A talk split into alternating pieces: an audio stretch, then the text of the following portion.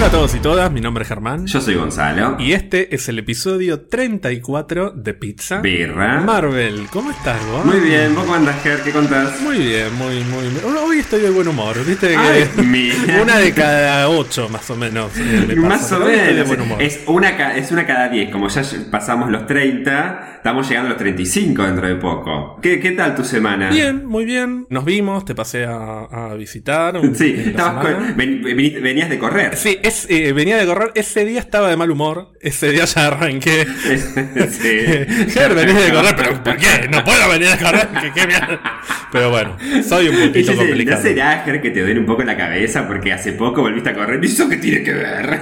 Sí, sí, exagero, exagero, pero, pero bueno. ¿Vos qué tal tu semana? Bien, con mucho trabajo. Eh, y después, desde el 20 de enero, que no veía a mi familia, así que los vi el fin de semana. Eh, ah, estuve viendo unos capítulos porque mi hermano, Speed, mi querido hermano, está viendo Cobra Kai. ¿Viste que están todos locos con Cobra Kai en Netflix? Sí, yo ya la vi en su momento cuando, Bueno. cuando la estrenaron en YouTube. Y me, dijo, encanta. che, vemos unos capítulos, qué sé yo, y obviamente actividad como hermano, viste que encima que no lo veía hace un montón, lo vi. Est- estaba divertida, o sea, la pasé bien, la verdad que es muy divertida. Está muy divertido y estamos todos esperando la tercera temporada para que aparezca, que dicen que va a aparecer, Elizabeth Shue. No me digas, o sea, o sea, em, Jennifer, Jennifer de, de Volver al futuro, que es la novia de Daniel San en la Karate Kid original. Claro, porque yo no entendí muy bien, pero digamos, eh, está con una mina, qué sé yo, pero obviamente el amor tal vez de su vida, qué sé yo, adolescente era Elizabeth Shue, así que me encantaría que vuelva. Yo lo que vi esta semana, vi varias cosas, pero lo que más me gustó fue la película The Devil All the Time, El Diablo a todas horas,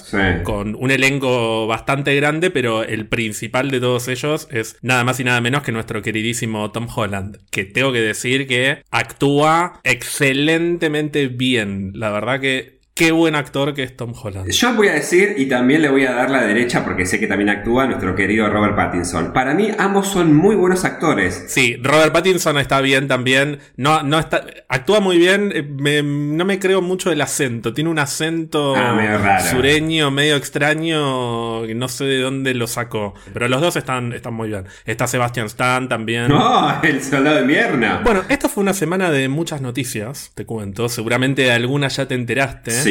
Así que vamos a ir directamente a las noticias y después te cuento de qué vamos a hablar, porque el tema del que vamos a hablar hoy tiene que ver con algunas de las cosas que vamos a ver ahora. Ah, bien. Igualmente la gente que está escuchando esto ya sabe el tema porque está en el nombre del episodio, pero no importa. Construyo suspenso, construyo misterio. Ah, bueno, pero para mí. Claro. Gracias, Ger, para construirme suspenso.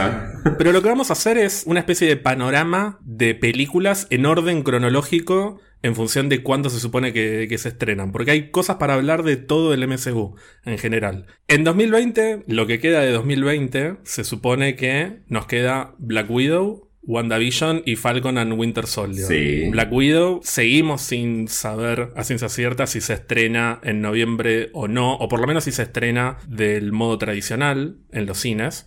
Hay versiones que dicen que ya está distribuida en diferentes países para su localización, o sea, para subtitularla, para doblarla, y hay otras versiones que dicen que están analizando postergarlo, como que no se sabe qué es lo que va a pasar. Yo no creo que se postergue, creo que es altamente probable que haya un estreno mixto al estilo Mulan, es decir, que en algunos países vaya a los cines y en el resto se vea en Disney Plus con, con un acceso pago. Todo el mundo se quejó con Mulan, pero parecería que Disney está conforme con los resultados. Y eso que no creo que mm, esté al mismo nivel en cuanto a, a tanque de estreno Mulan que La Viuda. Claramente le tienen más fichas a que la película de La Viuda recaude, es una película más recaudadora. Claro, eso también funciona como argumento para los que dicen no, ni en pedo la estrenan en Disney Plus, porque se pueden dar el lujo de perder un poco de dinero con Mulan, pero no se van a dar ese lujo con Black Widow. Ahora, lo que pasa es que si no estrenan Black Widow, se postergan eternamente todas las películas y no tienen ganancia directamente.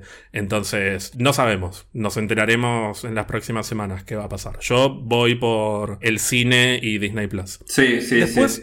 Falcon and Winter Soldier y WandaVision, en teoría, llegaban a fin de año. Y supuestamente Falcon llegaba primero y después WandaVision. Ya es. Podemos prácticamente descartar que Falcon and Winter Soldier se estrene en diciembre. Porque esta semana salió un spot de Disney Plus con todo lo que queda para 2020 e incluye WandaVision. La mala noticia es que no incluye Falcon and Winter Soldier. Claro. Pero la buena noticia es que por lo menos tenemos certeza de que WandaVision en diciembre va a llegar. Bien, bien. De WandaVision sabemos que ya están filmando los reshoots en Atlanta. ¿Te acordás que te conté que estaban retomando las grabaciones? Y lo mismo con Falcon and Winter Soldier. La diferencia es que de Falcon and Winter Soldier hay muchas más fotos, porque en general esto pasó durante todas las grabaciones de Falcon and Winter Soldier y de WandaVision, que hubo más material de Falcon y Winter Soldier, Claro. Porque WandaVision es como el proyecto mega secreto que no se sabe qué corno está pasando. Además, claro, es una serie que se filmó seguramente enteramente eh, en estudio. No enteramente, pero sí con mucho, mucho interior. Claro, mucho interior. En cambio, Falcon, me, me- me imagino que tiene más escenas en exterior. Tiene muchas escenas en exterior y de hecho en estas últimas dos semanas aparecieron fotos, aparecieron videos, vi cosas, Ay. vi cosas muy interesantes, Ay. vi personajes. Ay, no, nada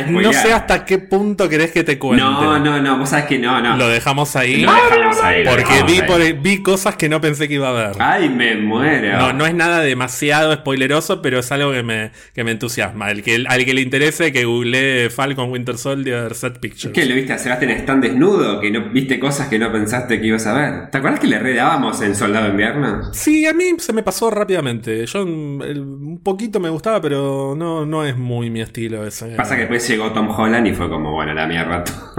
Sí, Bueno, estás hablando, estás hablando de vos igual, o sea, todos los que te calentan. Sí, claro, sí, sí, sí, sí, más o menos. Bueno, 2021, que está como un poco más cargado, recordemos que tenemos las películas Eternals, Shang-Chi y Spider-Man 3, o la tercera Spider-Man, no sé cómo decirle. Y bueno, entendemos que vamos a tener Falcon a Winter Soldier al principio del año, suponemos. Y además tenemos Loki, What If, Hawkeye y Miss Marvel. Eternals, recordemos que está en postproducción, no sabemos, o por lo menos a mí no me queda del todo claro si faltan reshoots o no, pero parecería que la película está prácticamente lista. Lo que me llama la atención de Eternals es que, bueno, no me llama la atención a mí, todo el mundo está pidiendo esto desde hace meses, que es que no hay trailer. Ay, te iba, pero te, te iba a decir lo Y mismo. ya para esta altura tendría que haber un tráiler. Y si no sacaron un tráiler, para mí es porque todavía no están 100% seguros de que se vaya a estrenar en la fecha que prometieron, que es febrero de 2021.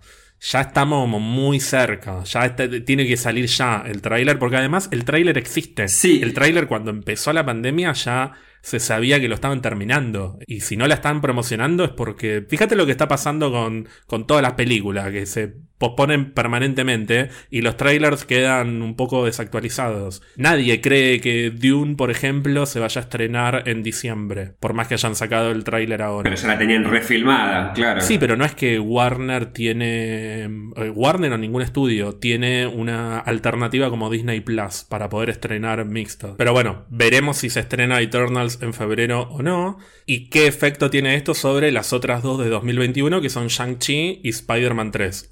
Shang-Chi está en- de nuevo como en situación de retomar grabaciones. Le queda un tiempo todavía como para grabar, pero también estamos como demasiado cerca de la fecha de mayo de 2021, así Sí. que también es un poco complicado. Y Spider-Man 3 empezaría a grabarse en noviembre-diciembre hasta marzo de 2021 para poder estrenarse en diciembre. Esa es la fecha que tiene hasta el momento. Y en el mismo año tenemos las series y acá es cuando se empieza a poner un poco más interesante esta sección, porque estamos haciendo un repaso general de todo, ya que estamos hablando de todo, pero a lo que quería llegar es un poco a esto. Tenemos a Loki, que está de nuevo en situación de retomar grabaciones. No va a salir a principios de 2021 ni en pedo, como se suponía que iba a salir, pero saldrá a mediados o fines. Tenemos What If, que esa seguramente la tengamos porque es animada. Y después, en noviembre, al igual que pasa con Spider-Man, se empiezan a filmar dos series más, que son Hawkeye y Miss Marvel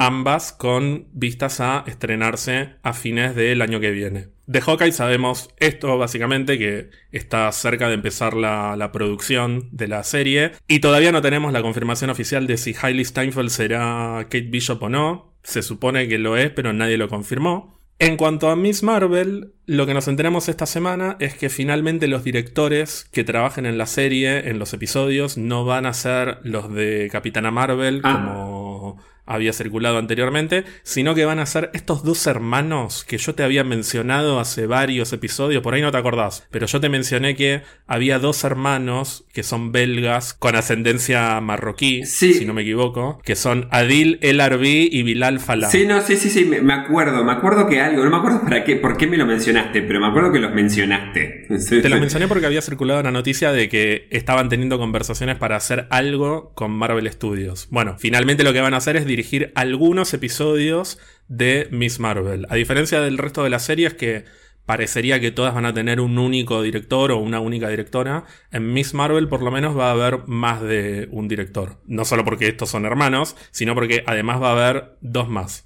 Adil El Arbi y Bilal Falá, yo te había contado en su momento que dirigieron la tercera Bad Boys for Life, que se estrenó hace poquito y que de las tres supuestamente es la mejor, yo no vi ninguna. Y además de Adil y Bilal, les voy a decir así porque me encanta, es como Adil y Bilal. Tenemos dos directoras más, Charmin Obaid Chinoy ah. y Mira Menon. Ay, pero es Todos los nombres son... Parece que te estoy haciendo... Es un trabalengua, boludo. Agachate y conocelo. Falta que en cualquier momento. Pero no, por los nombres te das cuenta que todos tienen algún origen árabe, de alguna manera. Adil y Bilal son descendientes de marroquíes. Sharmin Obaid Chinoy es una directora pakistaní. Esta es concretamente vinculada a Miss Marvel, porque Miss Marvel es un personaje pakistaní. Es ganadora de dos Oscar a mejor documental. O sea, ganó no solo uno, sino dos Oscar como documentalista. La otra, que es Mira Menon, es indoamericana. O sea, los padres son de India, si no me equivoco. Trabajó en series como, bueno, Punisher de Marvel, The Walking Dead y otras. Bueno, y ya hay primeras noticias de casting para personajes secundarios, pero no vamos a entrar en detalle porque son desconocidos. Así que cuando salga el casting de, de Kamala Khan, que va a ser nuestra Miss Marvel, ahí vemos bien. Tendría que tener una edad más o menos de ¿cuánto? ¿15 años? Y el personaje tiene 15, 16 años. Yo creo que la actriz va a tener más, va a tener 18, 19, como Tom Holland en su momento. Sí, sí, sí. Eh, entre paréntesis, que se prepare porque se le van a venir millones y millones y millones de pelotudos a bardear así que espero que no termine cerrando las cuentas. Sí, el hater troll, sí, obviamente. Pero yo creo que va a estar preparada y va a ser eh, honor al, personaje, de que se la banca. Y llegamos a 2022, donde tenemos la cuarta de Thor, la segunda de Doctor Strange, entre signos de pregunta, la segunda de Black Panther y la segunda de Capitana Marvel. Y además, como series, tenemos She-Hulk y Moon Knight. Ah, me había olvidado de Moon Knight, cierto. De las cuatro películas, menciono lo de los signos de pregunta porque yo tengo la suposición de que Black Panther 2 no va a suceder en 2022. No sabemos cómo va a seguir eh, la historia del personaje, no sabemos si va a haber otro actor, si va a hacer la película pero con otro, otro personaje que tome el manto de Black Panther, no sabemos qué va a pasar porque hace muy poco que falleció Chadwick Boseman, así que es imposible saberlo. Sí, sí, sí, sí. sí. Pero Sabemos que en 2023, además de tener otras películas que sabemos que van a venir, como Guardianes 3, vamos a tener Ant-Man 3. Y está muy acelerada la producción de Ant-Man 3. Ah. Hace rato que está acelerada. Así que yo sospecho. un enroque. yo sospecho que va a terminar, no sé, yendo Capitana Marvel en mayo y Ant-Man en julio o al revés, no sé qué va a pasar. ahora vamos a hablar de Ant-Man en un minuto, pero a mí me da la impresión de que Ant-Man va a terminar llegando en 2022 y no en 2023. Está bien, le da más tiempo, digamos, lo que tiene la ventaja Marvel es que puede mover fichas, sobre todo en películas tan lejanas como para decir, che, bueno, pensemos bien la estrategia para ver cómo seguimos con la saga de Black Panther, con el personaje, la dejamos a 2023 total, moviendo las fichas, no creo que se altere la historia de trasfondo de toda la fase 4, la verdad. Sí, a la distancia es mucho más fácil de, de modificar cosas, a diferencia de lo que está pasando ahora con Falcon en Winter Soldier, que la van a tener que retrasar, pero sabemos que de alguna manera, obviamente, va a estar más o menos conectada con Black Widow, porque son más o menos como del mismo eh, como del mismo departamento, ¿no? Es más probable que Black Widow conecte con Falcon que con WandaVision, por ejemplo.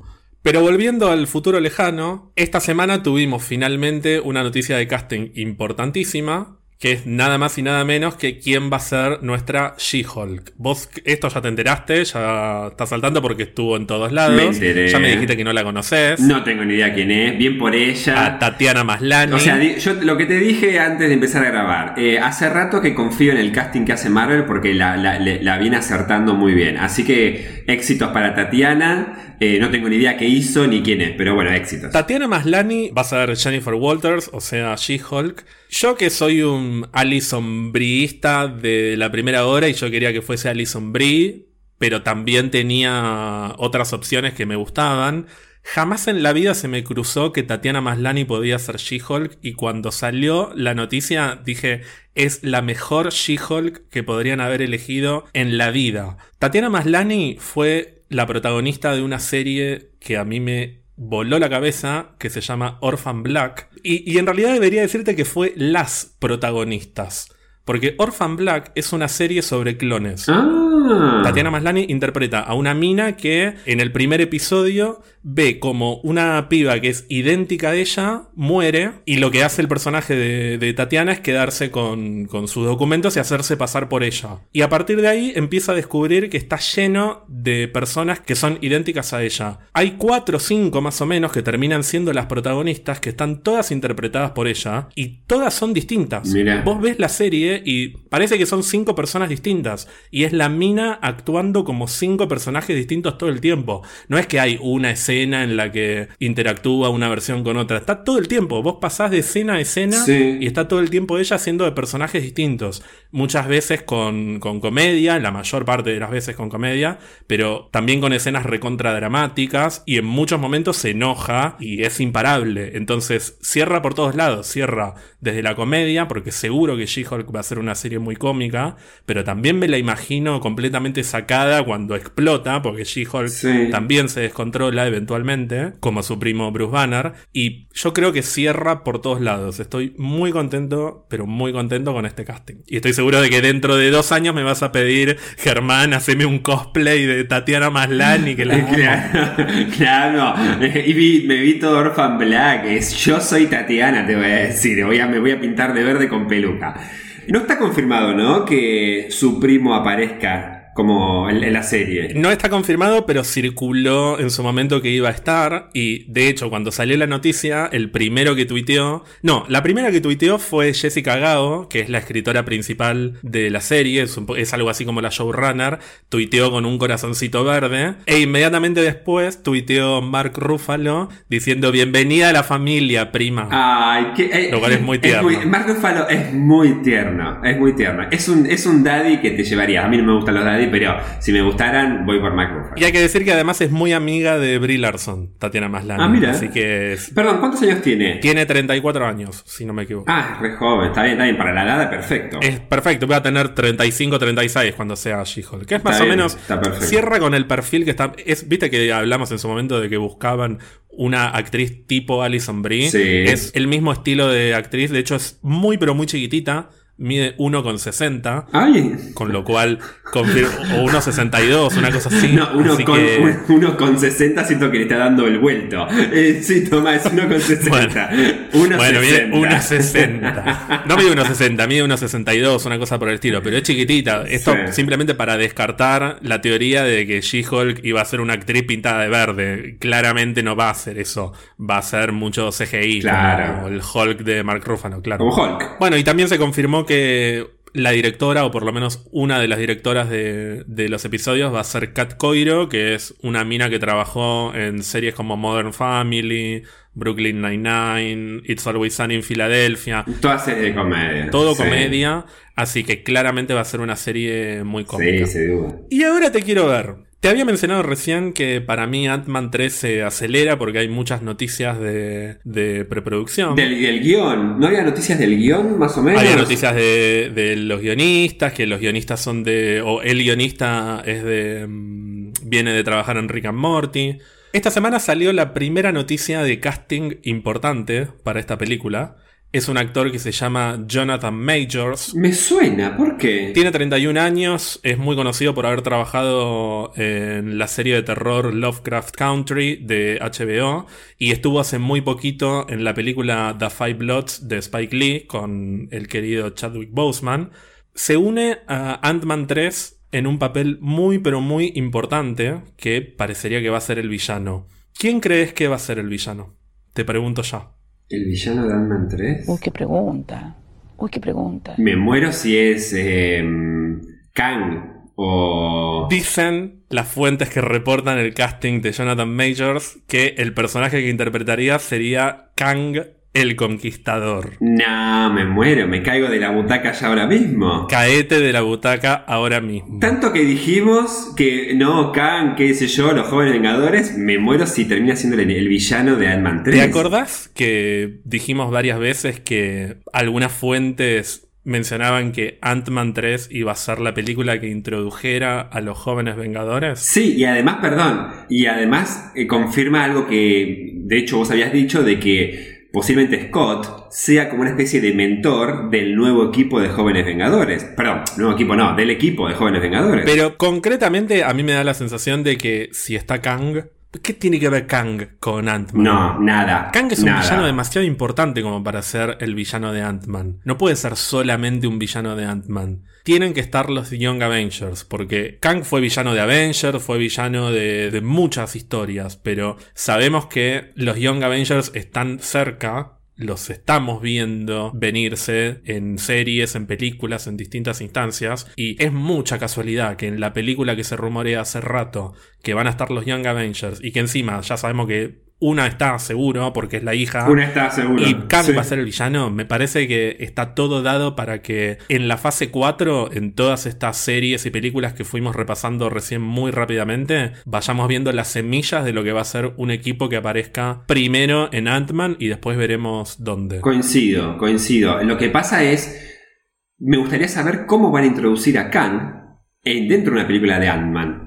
Porque quien leyó los cómics ya, ya se explica, digamos, cómo, cómo se relaciona Kang con los jóvenes vengadores. Pero con Ant-Man, ¿tendrá que ver algo con el mundo cuántico? Bueno, Kang es un viajero en el tiempo. Y el mundo cuántico es el canal que usan para viajar en el tiempo. Por eso. Yo creo que las consecuencias del viaje en el tiempo se van a sentir. Por empezar, el varón Mordo le advirtió en su momento al Doctor Strange que meterse con el tiempo traía consecuencias. Ya sabemos que hay un Loki que está suelto en una línea temporal paralela y que en su serie el tema del viaje en el tiempo va a estar presente. Va a haber una policía que esté detrás de los viajeros en el tiempo o algo por el estilo, como dieron a entender. Y fundamentalmente, Kang es un personaje que en una de sus raíces está vinculado con uno de los Young Avengers.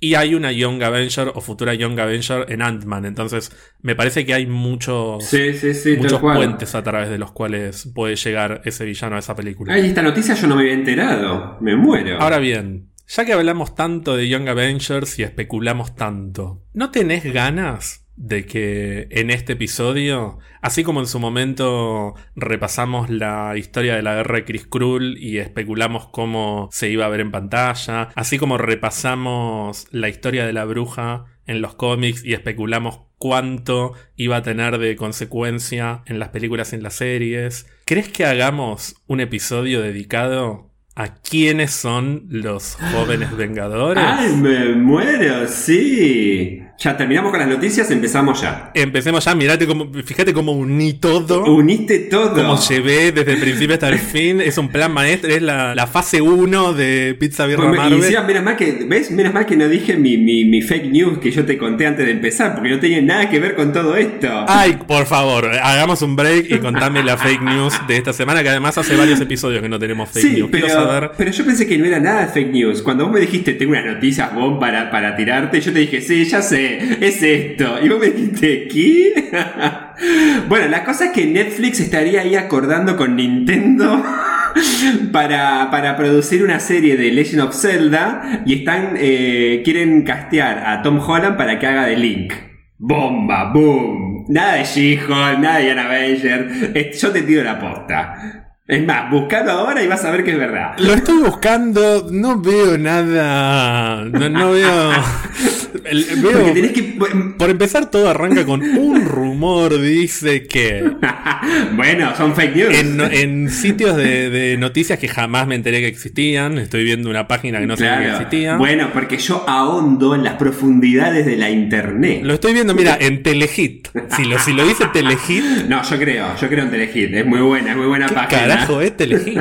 Pero no, no, la verdad que no, no creo mucho en este rumor. ¿Te gustaría Tom Holland como Link? Para mí no pega ni. No, la verdad que la verdad que no pega con nada, o sea, nada, no, la verdad no me gustaría. Tiene que ser alguien más más cara élfica, ¿no? igual no sé, después lo maquillan. Bueno, mira, si Superman hizo de The Witcher, eh, eh, tranquilamente Tom Holland puede hacer de Link, pero qué sé yo. Link es, es un personaje de videojuegos mucho más legendario, digamos, ¿no? Es como además yo no sé si funcionaría una serie de, de Zelda. Sí, para mí sí, para mí sí. E- Es otra discusión para, para otro podcast, pero yo estoy esperando que hagan una serie de Zelda desde que soy chico y no va a llegar nunca. O sea, siempre están a punto de hacer Ay, una sí. serie o una película de Zelda. Pero no, no quieren, no sé, no, no sale. Nintendo no quiere. No, no sé, no sé, qué sé yo, pero bueno, ahora están concentrados en, en los- en el parque, en los parquecitos de diversiones, eh, en Universal y qué sé yo. Pero bueno, pasemos a- al tema, a el tema del día. Jóvenes Vengadores. Jóvenes Vengadores. Tengo que revelar que yo los conocí por vos. Oh, la, única, la primera vez. Yo no tenía la menor idea de quiénes eran hasta que me los mencionaste, porque los jóvenes Vengadores aparecen, si no me equivoco, a mediados de, de la década del 2000, 2005, 2006, por ahí. 2005-2006, ahí más o menos. Sí, sí, sí, sí. Por sí, lo sí. menos el, el primer equipo. El primer ¿no? Y equipo, Van sí. apareciendo en, en- en los crossovers más importantes, en Civil War, Secret Invasion, todos estos. Es obviamente sin mencionar, o sea, estamos hablando como equipo, porque obviamente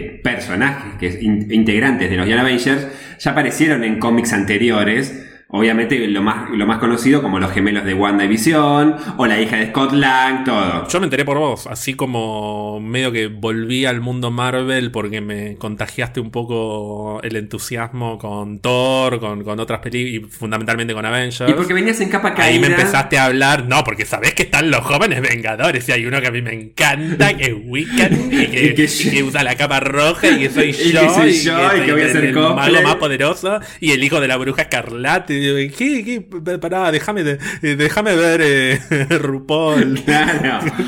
Pero porque, porque venías como en capa caída pues, de un, un desacierto de Marvel en el cine uno tras otro. Pero concretamente, los jóvenes vengadores, vos me empezaste a contar toda la historia, ¿no? Porque uno es, es Hulkling, que es el hijo de los Kree, los Skrull, y se lo disputan. Yo dije, ¿qué es todo esto? Me perdí de esto. Y ahí leí el cómic y, y me gustó mucho, me gustó muchísimo. Algo para aclarar, que igualmente lo dijimos en otras ocasiones, es que los jóvenes vengadores no son los nuevos vengadores o los futuros vengadores, como no son los herederos de los vengadores, por lo menos en su concepción, en, en su origen.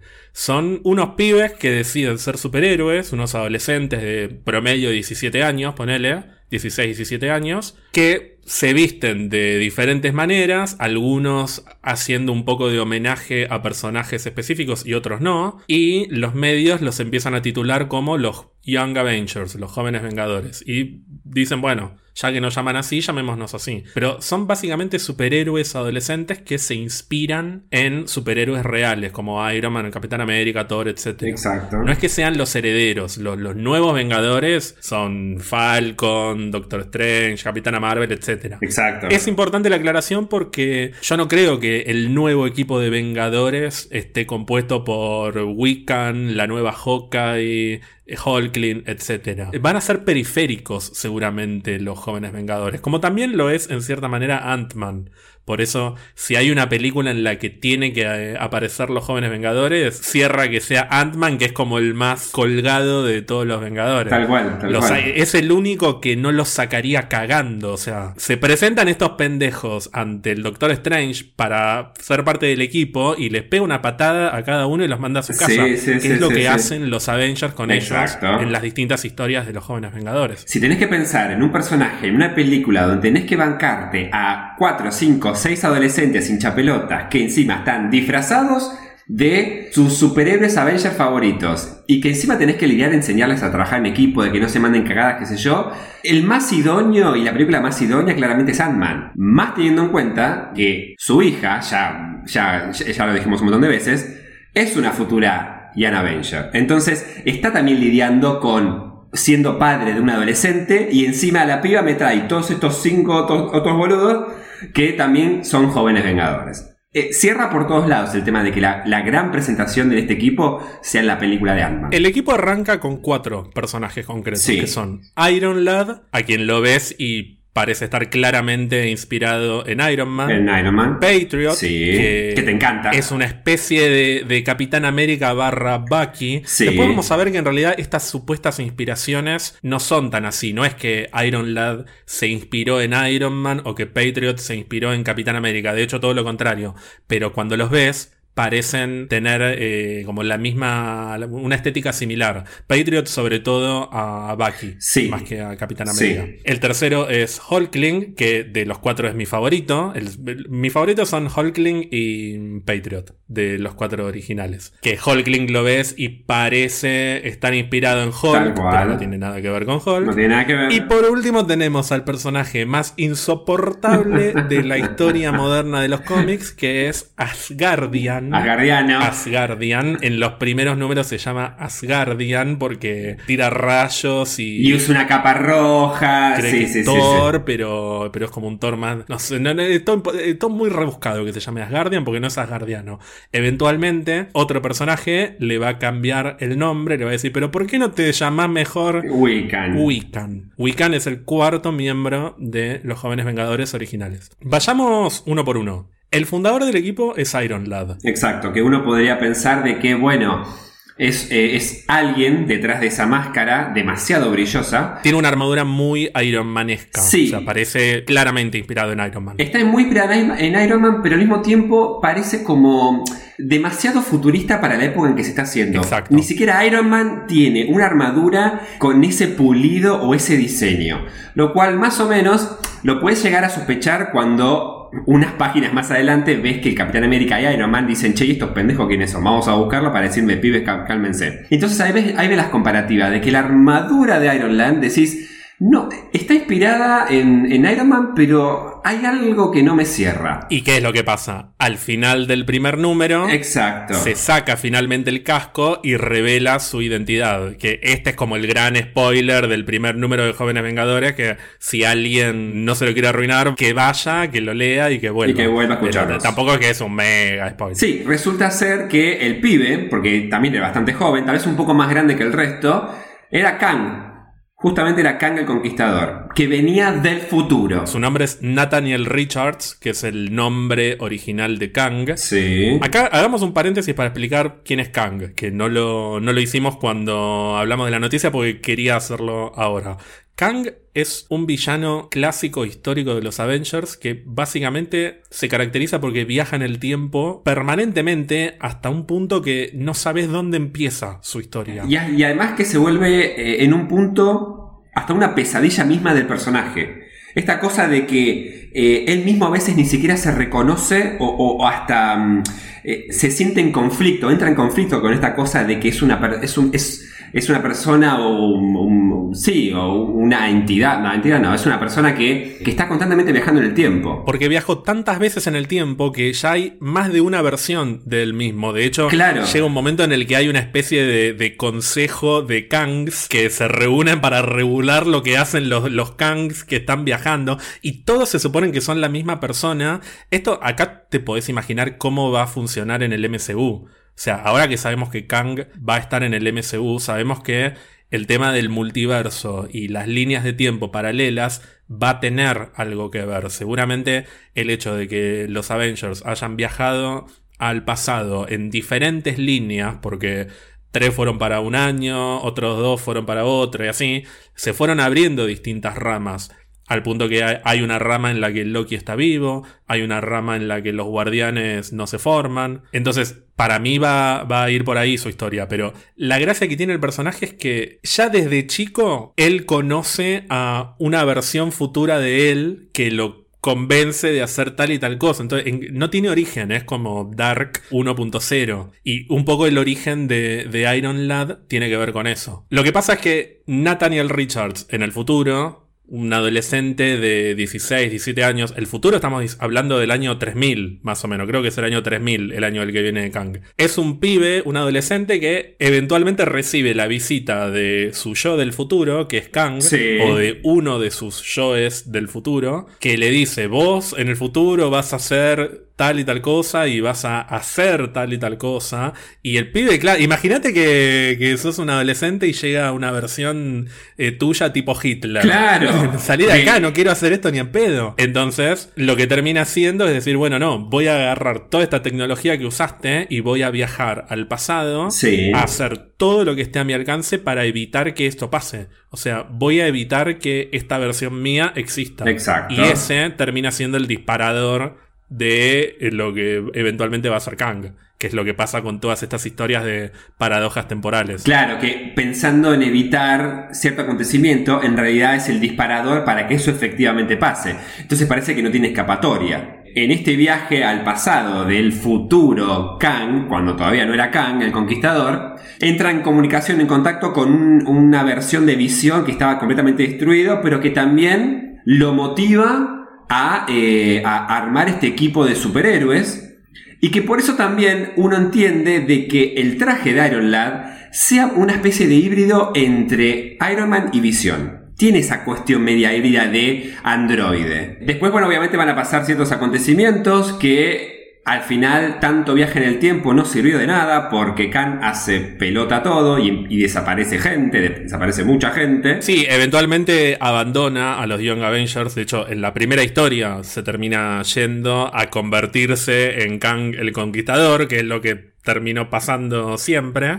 Yo creí que del equipo original de los Young Avengers íbamos a ver a todos menos a Iron Lad, o a casi todos menos a Iron Lad. Ahora que me entero que va a estar Kang, digo, bueno, es muy posible que aparezca Iron Lad. Quizás hasta puede ser el mismo villano, o sea, Iron Lad puede aparecer solo en una película, en una historia, y ser la versión joven de Kang, y que después los jóvenes Vengadores continúen sin Iron Lad, Claro. únicamente en la primera historia, como pasa en los cómics. Claro, pero tal vez la versión Iron Lad de Kang es el villano, como vos decís, pero después Kang vuelve a aparecer de nuevo y otra vez y otra vez. Un poco que Kang también repite la suerte de Ultron. Es ese villano que nunca se terminan de sacar de encima a los Avengers, sea la conformación que sea. Ultron volvió una y otra vez, por eso yo siempre tengo fe de que en el MCU vuelva a aparecer, sea bueno o malo. Pero Kang eh, siempre volvió, igual que Ultron. Y un dato no menor de Kang es que recordemos que se llama Nathaniel Richards. Richards es el apellido de otro personaje muy importante que es Reed Richards. Nunca se confirmó o se terminó de confirmar si estaban relacionados o no. Nunca se confirmó, ¿no? Pero dan a entender que Kang puede ser o un descendiente muy lejano o un antecesor Claro. muy lejano. Depende de cómo lo vea, porque por ahí eh, viajó en el tiempo, no se sabe. Nunca lo terminaron de confirmar. pero- Lo que sí, claramente, es que el apellido Richards en, la historia de Marvel tiene mucho peso. Pero además hay un par de momentos en los que Kang se encuentra con otro personaje y son muy parecidos en la manera en que se comunican entre ellos y hasta sospechan que tienen algo que ver. El otro personaje es el Doctor Doom. Hay un momento en el que se encuentran y Doom le dice, vos sabés que a mí me da la impresión de que vos viajaste al pasado y sos antecesor mío. Tampoco queda del todo claro si están relacionados o no, pero um, solo lo menciono como para subrayar que empiezan a entrar en escena en el MCU personajes que, que no tienen nada que ver con lo que vimos hasta ahora. Sí, pero eso es lo interesante de Kang, que todo el tiempo te está reescribiendo la historia. Porque no sabes hasta dónde llegaron los viajes temporales que hizo. Que no nos sorprenda que durante la fase 4, o no importa, en algún momento del MCU, descubramos que acontecimientos que vimos en las tres primeras fases tuvieron alguna participación o manipulación de Kang con intención o sin intención. Pero digo, Mirá si nos enteramos en algún momento que Kang viajó a algún punto en el pasado y fue quien, no sé, y, fue una, la mano invisible que ayudó a que aconteciera tal suceso que después nosotros lo vimos como que, como que pasó naturalmente, pero en realidad fue Kang que intervino de una manera que no sabíamos. Bueno, el segundo miembro fundador de los Jóvenes Vengadores es Patriot, o Patriot, como lo quieran pronunciar. Su verdadero nombre es Elijah Bradley, o Eli Bradley. Hay que decir que hay un Patriot anterior, creo que hay más de uno, pero el Patriot original es Jeffrey Mace, que es un personaje de los años 40, que es un tipo que se inspira explícitamente en el Capitán América para ser un héroe como él, y eventualmente también adopta el manto de Capitán América por un tiempo. Aparece en Agents of Shield, en la, mm, creo que en la cuarta temporada. Pero Eli Bradley, concretamente, es el nieto de Isaiah Bradley, que es un personaje también de los años 40, o no es que sea de cómics de los años 40, sino que la historia del personaje transcurre principalmente en los años 40. Es afroamericano y lo que te cuentan en la historia de él, que aparece en un cómic que se llama Truth, Red, White and Black, o sea, verdad, rojo, blanco y negro, es que el programa del supersoldado de la Segunda Guerra Mundial, que es el que creó al Capitán América, que después se perdió la fórmula, como vimos en la película, experimentó mucho en soldados afroamericanos, o sea, principalmente afroamericanos, para intentar recrear esa fórmula que usaron en Steve Rogers. Y uno de esos soldados fue Isaiah Bradley, que creo que fue el único o uno de los pocos en los que el resultado fue exitoso. Yo pensé siempre que fue el único que sobrevivió a los experimentos. Creo que fue el único, creo que fue el único y se convirtió en una especie de leyenda para buena parte de la comunidad afroamericana en, en este universo, ¿no? Es decir, durante décadas circuló en muchos sectores de la comunidad afroamericana de Estados Unidos que había un Capitán América negro, que es Isaiah Bradley. Bueno, No, no, y de hecho, en el, como en el barrio de Harlem, ahí en Nueva York, es como que sigue teniendo claro. eh, como cierta eminencia el tema de mencionarlo a él, como diciendo, está vivo, y es como, mirá, es el Capitán América afroamericano, el Capitán América negro. Y ahí aparece en escena su nieto, que es Eli. Sí. ¿Qué me podés contar de este personaje que a mí me encanta? Te encanta. Claramente toma la posta en cuanto a eh, el liderazgo del equipo de cuatro, de los, de los jóvenes vengadores, en cuanto a la estrategia. A medida que avanza el equipo, te das cuenta que trata de ser siempre el más racional, el que siempre trata de tener o plantear una estrategia de cómo defenderse o atacar, lo que sea. Nos enteramos números más adelante de que en realidad, eh, bueno, es nieto de Isaías. De hecho, el Capitán América, cuando habla con él, tienen, un, tienen una especie de discusión con respecto a yo soy el nieto de. Eh, y nos enteramos también algo que fue criticado en su momento por un tema de.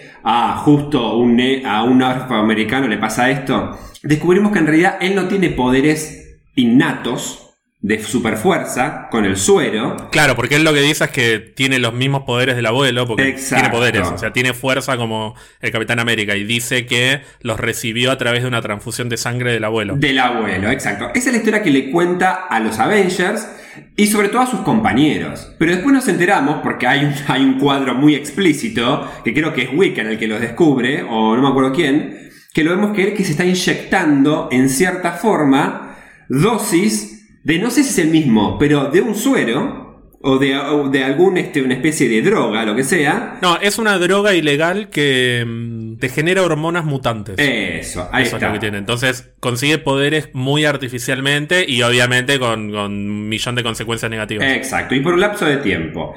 El tema es que obviamente el pibe en algún- creo que en un momento se abusa de esta sustancia y es como que en un momento como que pierde un poco la razón, qué sé yo, bueno.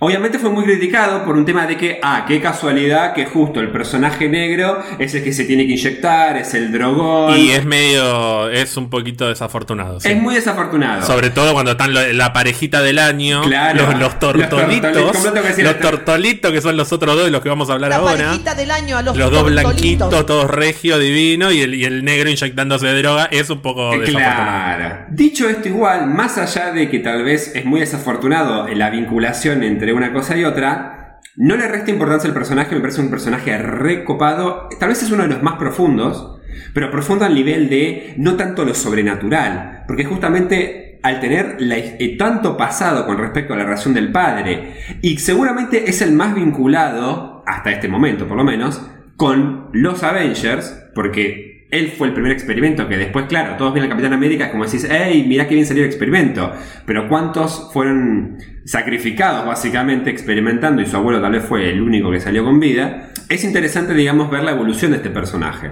Y además, obviamente, lleva un escudo que no es, no es este redondo como el Capitán América, sino que tiene esa forma, viste, que tiene como puntas y después termina como como no sé cómo se llama ese tipo de escudos, pero es como más de guerrero de medieval parece. No, como más triangular. En realidad, a- para mí está haciendo más referencia a, a la era dorada, que es la, era, la época de los 40 y los 50, que es cuando el Capitán América, Steve Rogers, usaba ese escudo. Sí. Y paralelamente se supone que estaba Isaías. Él lo que está haciendo es un homenaje al traje de su abuelo. Es Claro. un rediseño del traje del Claro, abuelo. exacto. Y una aclaración, igualmente. Está la historia de la adicción a las drogas, de esta medio extraña, pero eventualmente termina recibiendo la transfusión Sí, de sangre del abuelo. la y de sangre. consigue los poderes de. ¿Por qué no lo hiciste de entrada? Pero bueno, consigue los poderes del abuelo. No, pero convengamos una cosa, el abuelo no quería saber en nada de que el niete se metiera en esto. Claro, nada. ni en pedo. Porque él siempre... Es muy linda esa historia, porque el abuelo siempre le dice, eh,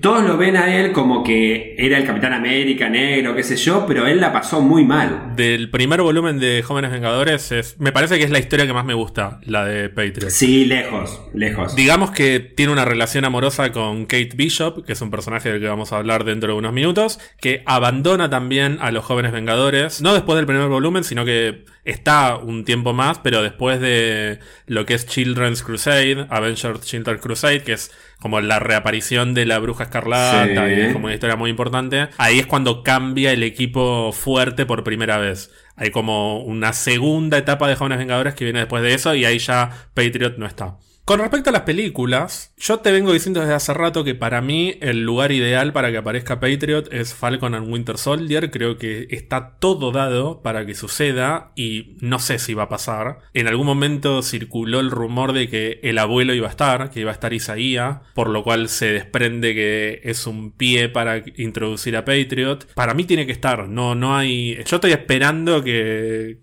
aparezca Patriot porque es, es un personaje muy importante para el equipo. Para mí es muy importante porque no nos olvidemos de que es el primero que, eh, que contacta Kang, pero siendo Iron Lad, para formar el equipo. Hulkling y Wiccan, que ahora vamos a hablar de ellos dos, se suman después, pero Patriot tiene realmente alma de líder. Es un muy buen líder para el equipo de los jóvenes Vengadores. Y, y para mí, ya me adelanto, pero para mí durante la segunda fase, digamos, la segunda etapa de los jóvenes Vengadores, se nota mucho su ausencia. Sí, ese papel por ahí lo ocupa un poquito más América Chávez. América mucho Chávez, tiempo sí. después, que seguramente va a estar en el equipo. Pero van por lugares completamente diferentes las historias. Y yo espero que Patriot esté. No nos olvidemos que existía el rumor muy fuerte, creo que vos mismo estabas como casi seguro, de que querían meter a Patriot en un cameo en Black Panther. No, eso lo dijeron. En Black Panther, en teoría, aparecía el personaje de Eli Bradley en algún momento. Yo me imagino que sería uno de los nenes que están al final de la película cuando, cuando va T'Challa. Y ahora no puedo dejar de pensar en esa película y acordarme de que se murió. Pero bueno, eh, ya me acostumbraré en algún momento. Eh, no sé por dónde cerraría, porque no es, no es un personaje que tenga que ver con Wakanda, ni con África, ni, ni nada por el estilo. Es un No, personaje recontra pero, estadounidense. perdón, yo siempre dije, va, o los dos, no sería cualquier nene. Siempre dijimos que es el nene que le pregunta, che, ¿vos quién sos? Y maybe the night all the stars are closer. Que no quiero cantar porque lloro, mira, con que me arranca la música. Yo también lloro escuchándote. Mira, ah, porque por cómo canto, por eso. No, por, por lo emotiva que es la canción. Ah, muy bien. El tercer miembro fundador del equipo es Theodore Altman, también conocido como Teddy Altman, o sea, Hulkling. Ya hablamos bastante de Hulkling en su momento, pueden escuchar el episodio 17, que es el de la guerra Chris Krull, o el episodio 28, que es el especial de Capitana Marvel, en el que también un poquito lo mencionamos. Dijimos que es el hijo del Capitán Marvel original, que es un Kree, y de nuestra queridísima, amada princesa Anel. Adel, que hace poco, Adel, Adel. Adel, que hace poco encontramos el equivalente argentino de la princesa Anel y no me puedo acordar quién era, pero ya Te me voy a dije acordar. que lo en anotaras. ¿No ves que no anotás los personajes? Lo Tengo que anotar. Ay, sí, eh, perdóname, Gonzalo, le pasa que estoy tan No, en pedo en la vida que no. pero esto era porque encontramos un nuevo Hulkling y dijimos, bueno, entonces la madre tiene que ser tal. Cada vez que ves un chongo eh, nuevo en Sí. televisión decís que sea Hulkling. Pero la cuestión es que Hulkling es un híbrido Chris Krull. Sí. Los dos imperios se lo disputan. Sí. Esto pasa concretamente en Los Jóvenes Vengadores, en el primer volumen de Jóvenes Vengadores. Digamos que es el gran argumento, es el gran tema. Exacto. Sí, es como es la historia final del, del primer volumen. Y en esa historia se empiezan a sembrar semillas de algo que explota este año. Explota en 2020 con una historia que se llamó Empire, que terminó hace muy poquito y que tiene que ver con esto, con Hulkling pasando al frente del imperio Kree Skrull unificado. Hulkling, al tener sangre Skrull, además de Kree, puede cambiar de forma. Sí. Y lo que hace es cambiar su cuerpo para verse mucho más fuerte. De hecho, originalmente es un pibe como todo debilucho y todo flaquito, Es que, inseguro. es que copia, copia, eh, él quería adaptarse, entonces ve que los flacos que son re físicos, re grandotes, re futbolistas, eh, fútbol americano, qué sé yo, eh, tenían como más aceptación popular, entre comillas, entonces automáticamente copia el cuerpo de un, de un, en el vestuario lo copia, le ficha el cuerpo a uno, porque ya estaba fichando pibes claramente, y automáticamente se pone todo musculoso. Y eventualmente lo que hace es también cambiar su forma para ponerse no solo musculoso, sino como mucho más grandote, verde, y por eso parece un poco Hulk. Sí. Y los medios le ponen Hulkling. Y además también eh, se deja las alas, para decirlo de alguna manera. Cuestión de que también le permitía volar. Hay una escena, hay una escena muy interesante que Hulkling era como muy admirador de los Avengers. No nos olvidemos que para el momento que transcurre la primera saga de los Avengers, existía algo que todavía no existe en el MCU, y yo estoy esperando mucho de que exista, que es la mansión Avengers. Porque encontramos que está la torre, el cuartel, pero la mansión todavía nunca apareció. La cosa es que eh, es linda la escena en la cual Hulkling entra con este amigo a la cual le copió el cuerpo, que es un boludo básicamente de que quiere entrar a robar algo que haya quedado de la mansión de los Avengers. Y Hulkling le dice, no, pará, pero estos flacos nos salvaron un montón de veces, qué sé yo, ay, bueno, eso es un pelotudo, bicho de mierda, o sea, como que lo discrimina y ahí es como diciendo, al final no pudo hacer como amistad con este pibe. Y ahí es cuando Iron Lad lo cruza. Ahí lo conoce Iron Lad a Hulkling y lo recluta. Hay mucho para decir de Hulkling, la verdad. Creo que ya dijimos lo más importante entre lo que vamos a decir hoy, pero también lo que dijimos en el, el episodio 17. Es importante en esta saga por lo que quién es en cuanto a padres, de quiénes son sus padres. Es importante también en relación a la segunda fase de los jóvenes vengadores, porque a él le queda siempre esta cosa muy presente de que su madre, Skrull, eh, que se sacrificó, qué sé yo, y que básicamente lo crió como, eh, digamos, simulando ser su madre natural, pero en realidad la estaba protegiendo, protegiendo del Imperio Kree, eh, que después va, a desencadenar el conflicto durante toda la segunda parte de los jóvenes vengadores. Por culpa de Wiccan, que obviamente su novio lo quiere como, ay, bueno, te voy a resucitar a tu mamá, porque la extrañas, qué sé yo, y se manda alta cagada. O sea, ya vamos- ahora vamos a hablar de ese pelotudo. Y en Empire básicamente es declarado rey del universo, rey del cosmos, ese es el título que le dan. Es como el rey del cosmos, sí, como un, un título re exagerado donde Khaleesi, la, la madre de dragones, rompedora de cabeza. Está más chongo que nunca con esa super espada gigante sentado en el trono y teniendo sexo con Wiccan con... A mí me mata, yo siempre lo digo, están en una cama pero tienen de fondo el universo y están teniendo sexo ahí en medio del universo, durmiendo los dos juntos, qué sé yo. Bueno, me encanta, es, es el chongo del universo, pero es un personaje que la verdad... Si te gana también por lo interesante de su historia, también te gana por la ternura. Porque si algo que tiene Hulkling es que es muy buena persona. es muy bueno. Sí, por eso me gusta tanto. Y por eso me da tanta bronca, pero tanta bronca, que en muchas etapas de su historia parezca que lo único que importa del personaje es su relación con su novio, que me parece particularmente insoportable. Hay que decir que no lo odio tanto, un poco me gusta, pero lejos me parece el personaje más irritante de los jóvenes vengadores, de todos, de, de los originales y de los que vienen después. Me parece realmente irritante. Estamos hablando de Asgardian, como se llama inicialmente, más conocido como Wiccan.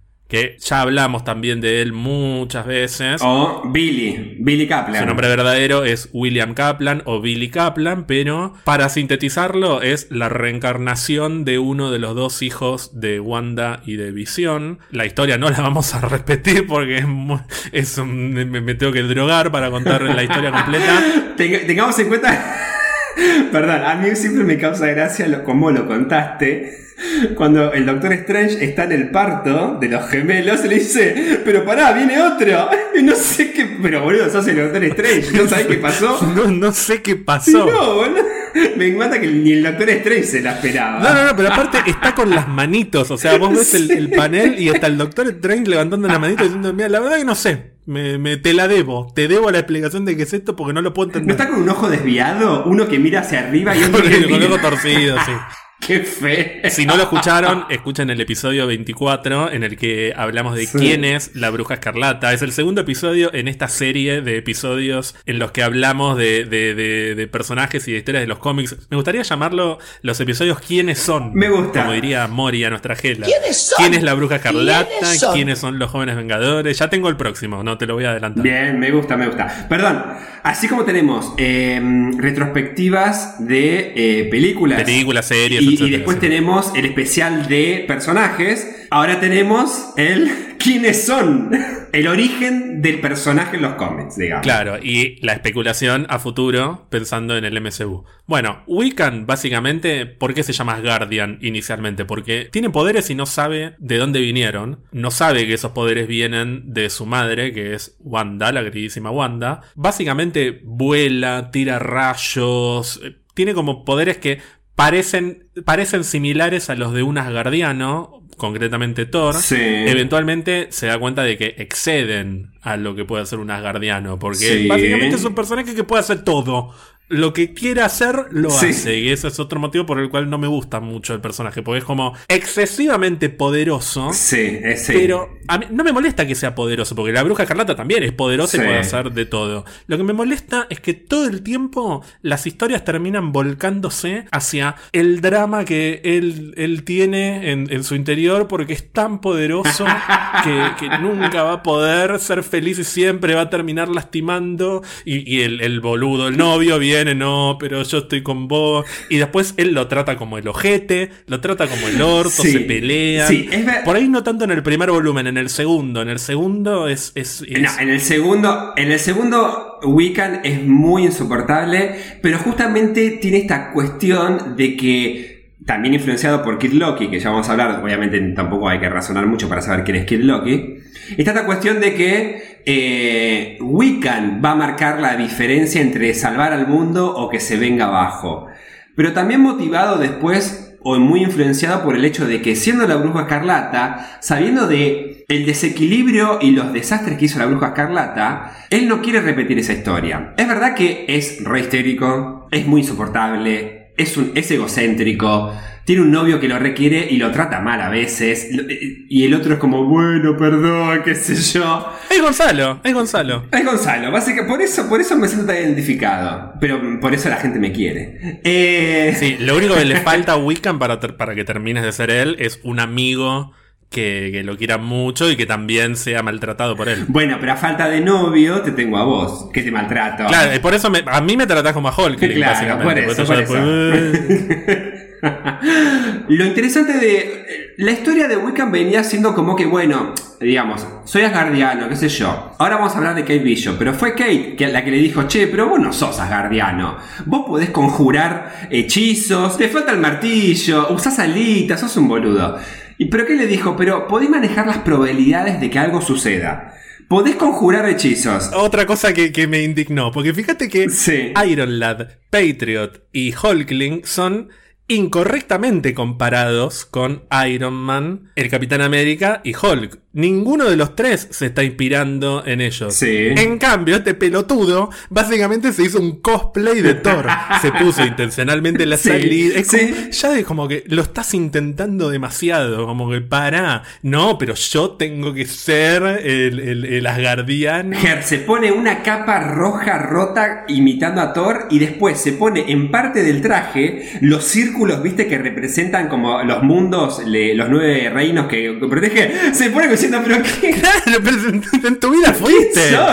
Nunca saliste de la tierra, hijo de puta, pero bueno, es Wiccan. Es un poco, entiendo que es un poco la personalidad de él y por eso me gusta mucho cuando eventualmente lo, lo, lo boludean, como Sí, que lo bardean. sí, sí, sí. Speed, el hermano del que ahora vamos a hablar, se refiere a él como un pelotudo. O sea, Sí, ese es un sí, pelotudo, sí, mi sí, sí, sí, sí. Y lo interesante, que ahí viene el interés, eh, lo interesante, como a mitad de arco de la primera historia de los, de los Young Avengers, es que cuando tienen que ir a reclutar a alguien o a necesitan a alguien para investigar cierto caso, cierta situación, terminan encontrando en un orfanato a alguien que es idéntico, es gemelo a Billy. Y es como diciendo, ¿qué carajo pasó? Claro, acá se empieza a ampliar un poco el equipo y tenemos el resto de los miembros de, de la primera formación de los jóvenes vengadores, que son cuatro personajes más. Hawkeye, o sea, Kate Bishop, Stature, que es Cassie Lang, Visión Joven, hay un Visión Joven del que ahora vamos a hablar en un minuto, Sí. y Speed, que es el personaje que estabas diciendo recién, que es el hermano gemelo o mellizo, nunca me acuerdo si son gemelos o mellizos, de Wiccan. Gemelo, gemelo, gemelo. Es el otro hijo, el otro bebé de la bruja escarlata que tuvo en ese cómic horroroso del 85. Lo un- la única diferencia que tienen es que uno tiene el pelo blanco, como el tío, y el otro tiene el pelo oscuro, ni siquiera como la madre, pero no sé, tiene el pelo oscuro. Las primeras dos que se agregan al equipo en la primera historia son Hawkeye y Stature. Hawkeye, o sea, Kate Bishop, la mencionamos muchas veces hasta ahora porque sabemos que va a estar en la serie con el Hawkeye principal. Con Clint. Parecería que va a ser Hailey Steinfeld. Estamos esperando que lo confirme alguien alguna vez. Como que es el, el casting más estirado de la historia de los castings. Al igual que pasa con el resto de, de los personajes, no es que está explícitamente inspirada en Hawkeye. De hecho, ella hasta se inspira un poco más en Mockingbird, Sí. que es otro personaje que es la ex esposa de Hawkeye y que aparece en Agents of Shield. Es uno de los personajes más importantes de las primeras temporadas de Agents of Shield. No tiene superpoderes, pero pasó por una situación traumática que nunca te cuentan muy bien qué es lo que pasó, pero parecería que fue una violación o un- Exacto. un, intento de violación, nunca se termina de saber muy bien. En el creo que fue en el Central Park, Sí. ¿no? sí, sí, sí, sí. Y a partir de ahí, la mina como que dedicó todo su ser a primero curarse psicológicamente para superar esa situación,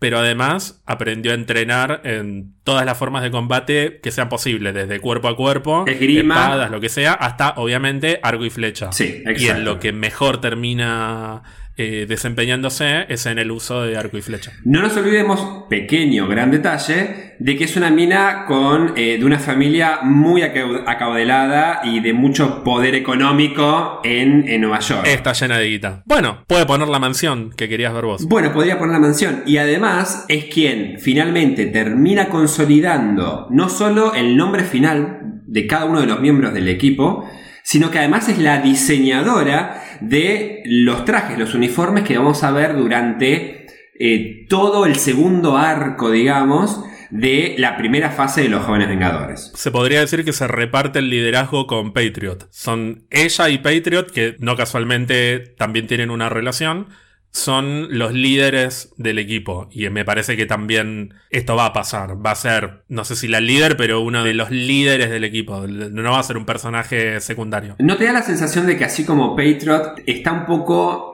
Está mucho más inspirado en personalidad y en cuanto a rol que tiene el Capitán América, los Avengers, Kate Bishop Es la Tony Stark. es la Tony Stark de los jóvenes vengadores. Pero no solo por un tema de poder adquisitivo que financia, digamos, a los jóvenes vengadores. En personalidad, en, en- en cuanto a responder los diálogos y los chistes muy irónicos ácidos. Es muy inteligente para responder. Es muy ácida, por eso es tan divertido el cómic de, de Hawkeye de Matt Fraction. Y es muy divertida la relación que tiene con Clint. Porque la personalidad de ella es muy. Es muy avasallante, ¿eh? Es muy avasallante.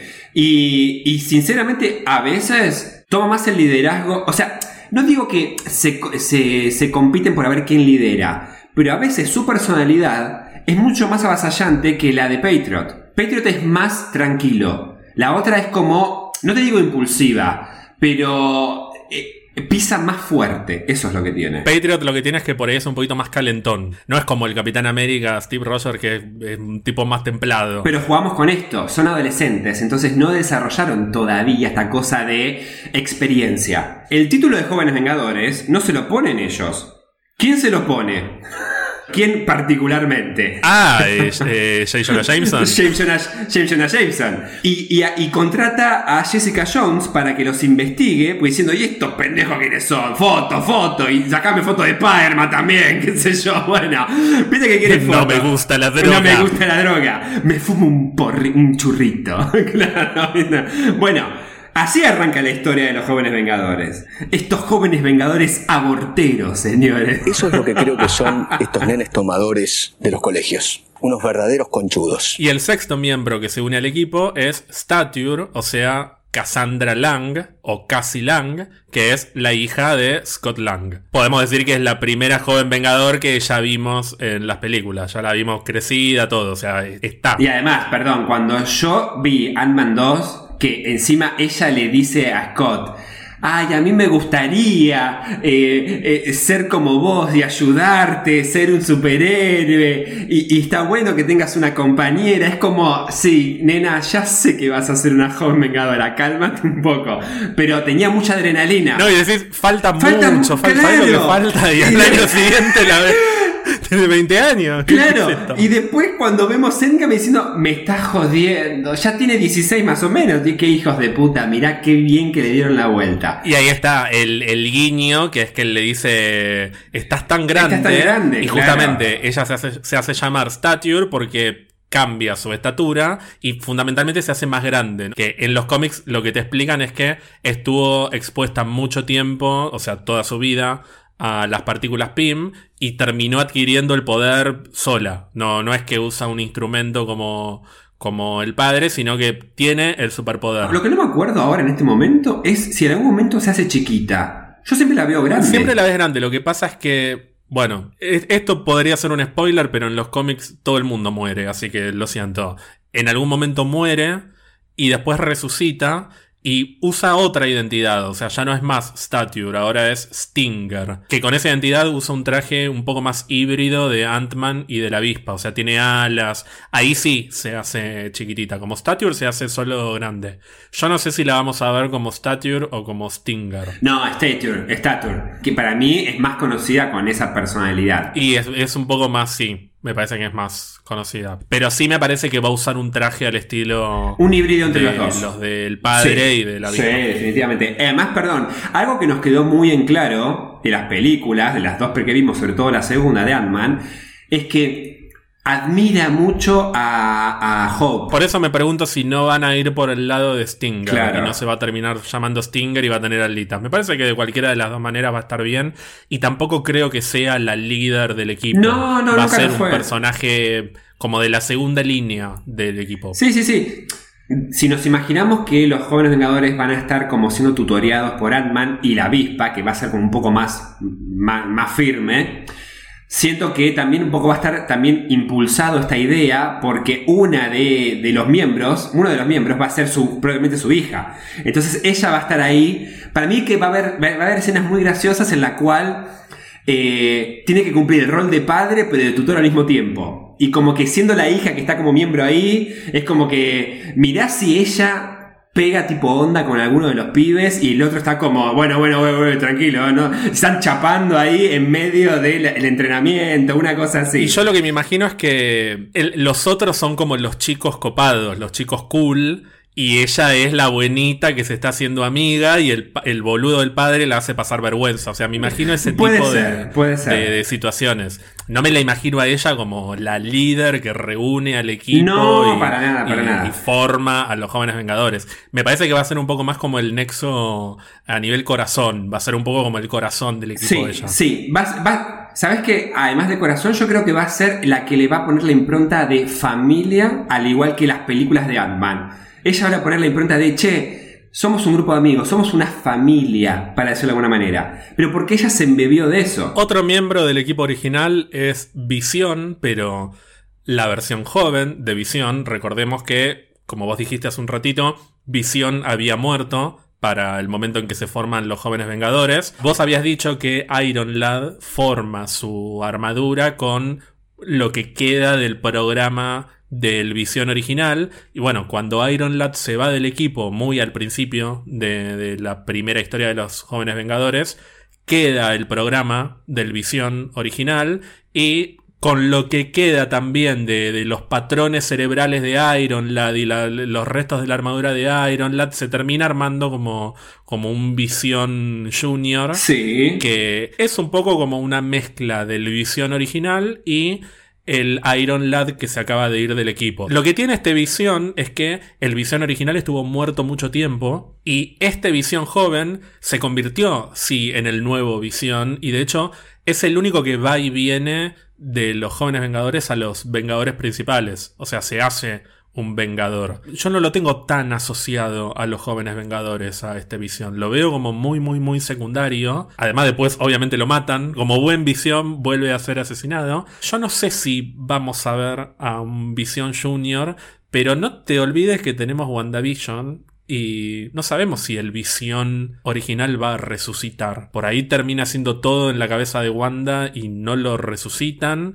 Por ahí con lo que quedó del visión original hacen una versión joven. No sé, no, yo no descartaría que aparezca en algún momento el Visión Junior que se llama Jonas. Sí, es estamos- interesante porque en nuestro MCU quedó más visión de lo que quedaba en el visión en ese momento en los cómics. El cuerpo lo tenemos completo. Y yo creo que Yuri llegó a rescatar casi por completo eh, la conciencia, la programación de lo que era visión como androide. Así que si a eso le metemos un poco de eh, eh, hechicería y, y, que viene del futuro, pasado, qué sé yo, y mundo cuántico, yo creo que podemos llegar a una reversión materializada de un nuevo visión. Si es más o menos joven, no sé. Pero a lo que voy es, si va a estar dentro de los jóvenes vengadores, bueno, tampoco labura mucho futuro, porque claramente lo liquidan. Pero a mí me gustaría que esté más relacionado con Wanda que con los jóvenes vengadores. A, lo que voy es, que aparezca o no un visión joven en los jóvenes vengadores, en Ant-Man 3, no te cambia nada la historia, porque el personaje en sí no influyó tanto. Como influyó Hulkling, Wiccan, Patriot, Stature, todos. El que menos influyó justamente fue Visión joven. De hecho, veo un poquito más probable que veamos a otro personaje que tiene que ver con visión, pero te lo menciono dentro de un ratito, porque quiero terminar de hablar de los jóvenes vengadores originales. El que nos falta es Speed, que ya lo habías adelantado, es el hermano gemelo de Wiccan. Se llama Thomas Shepard, tiene otro apellido porque se criaron en familias distintas, además son reencarnaciones, nunca se entiende muy bien si, si son los mismos bebés o no, no, nu- nunca se explica, no se entiende, es un quilombo el origen de estos personajes. Lo que sí seguro es que a uno le tocó una vida en el Upper East Side de Nueva York y el otro básicamente vivió hasta los 16, 17 años en un internado. Claro, Tommy es el que salió más desfavorecido de los dos, así como Billy tiene los poderes de la madre, entre comillas, Tommy tiene los poderes del tío, o sea, tiene super velocidad igual que su tío Quicksilver, que en paz descanse, Aaron Taylor Johnson. Lo que me encanta de este personaje es que no se los banca a ninguno, no se banca No, por a empezar nadie. al hermano. Al hermano, al hermano es al que menos se banca. Y a todo lo demás dice, la verdad que son unos pelotudos. Abandona el equipo primero porque, porque no se los banca, pero además, viste que eventualmente va a vivir con Wiccan. Y los padres son un amor, son los mejores padres del mundo. Y también se echa un poco las pelotas de eso. Dice, yo no, no me banco más esto, no me banco que esta gente sean tan buenos conmigo, yo no, no, me, no pertenezco acá. Y por eso se va y, y hace la suya. Un poco repitiendo también esta cosa de que Quicksilver iba y venía, nunca era un Avenger, era como, bueno, no me, no me hinchan las bolas, Vengadores, yo vengo, para la mía y me voy, es como que yo él vive muy en solitario, es la verdad. Tiene una relación también con Kate. Digamos que Kate es como. Por eso me encanta. Kate es como que está con todos. Sí. Porque después está con uno más. Que ahora lo. como- Ay, Kate sí. está con todos. Sí, o sea, si es heterosexual, está con Kate. Ese, ese en particular, con el tercero que va a estar, es demasiado. Ya es como de. como- ya es demasiado. Te, te fuiste a la mierda. Es verdad que no se lleva con ninguno, sobre todo al que menos se fuma a su hermano, que es insoportable. Es más, tiene, creo que más de una vez tiene un comentario a Hulkling como diciendo, ¿cómo te bancas a este hinchapelotas? Sí, Es pero diciendo- después se hace muy amigo de Hulkling. Es muy amigo de Hulkling en- Exacto. eh, a futuro. Del, del cuñado sería más o menos. de pero Hulkling y de otro personaje que aparece después, que es Prodigy. Lo odio. Que es David Allen. Acá ya podemos empezar a Lo hablar de lo que es. porque se chapa mi novio. Ay, a mí me gusta. Acá podemos hablar de lo que es el segundo equipo de los jóvenes Vengadores. El segundo equipo de los jóvenes Vengadores ya no tiene a Patriot, no tiene a Hay varios que se van. Los que quedan son Hulkling, Wiccan y Kate Bishop, básicamente. Y se suman otros miembros que yo creo que la mayoría no los vamos a ver. Excepto una, que la voy a dejar para el final. Uno es Prodigy, que es este personaje del que hablábamos recién, que se hace amigo de Hulkling. No, pero perdón, ¿vos sabés que yo creo que Prodigy tiene en cierta forma chances de aparecer? Yo no lo veo que aparezca ahora, o sea, si aparece va a aparecer en, en otro momento, pero me parece que, por empezar, es un mutante, ex miembro de los X-Men en los cómics, que lo- me gusta el poder que tiene, el poder me encanta, que absorbe los conocimientos y las habilidades de, bueno, de otras personas, bueno. pero aparte por poco tiempo, como que brevemente puede absorber lo que sabe otra persona involuntariamente, no lo puede controlar, o sea, si se acerca a vos, absorbe todo lo que, lo que vos conocés. No creo que aparezca ahora porque me parece que, fíjate que todos los personajes de los que hablamos, de alguna manera hay alguna semilla puesta para todos, para absolutamente todos, Sí. hasta para el Visión Junior, si querés. Ese Sí. personaje está como completamente descolgado a nivel historia. Sí. A futuro me lo reimagino que puede llegar a aparecer. Pero ya cuando los mutantes estén más establecidos en el MCU. Lo que me gusta de este personaje es que yo sé que vos lo odias porque tuvo un breve affair con Hulkling y eso produjo la, eh, la ira y el llanto de, de Wiccan y El cataclismo. La- telenovela, sí. La Rosa de Guadalupe. Eso quedó en el pasado y de hecho ahora tiene una relación con Speed, con el hermano de Wiccan. Y son, eh, hacen un lindo grupo eh, con Hulkling. Son amigos entre ellos y ninguno se banca a Wiccan. Sí. Que eso es lo que me gusta de, de este grupito, me encanta.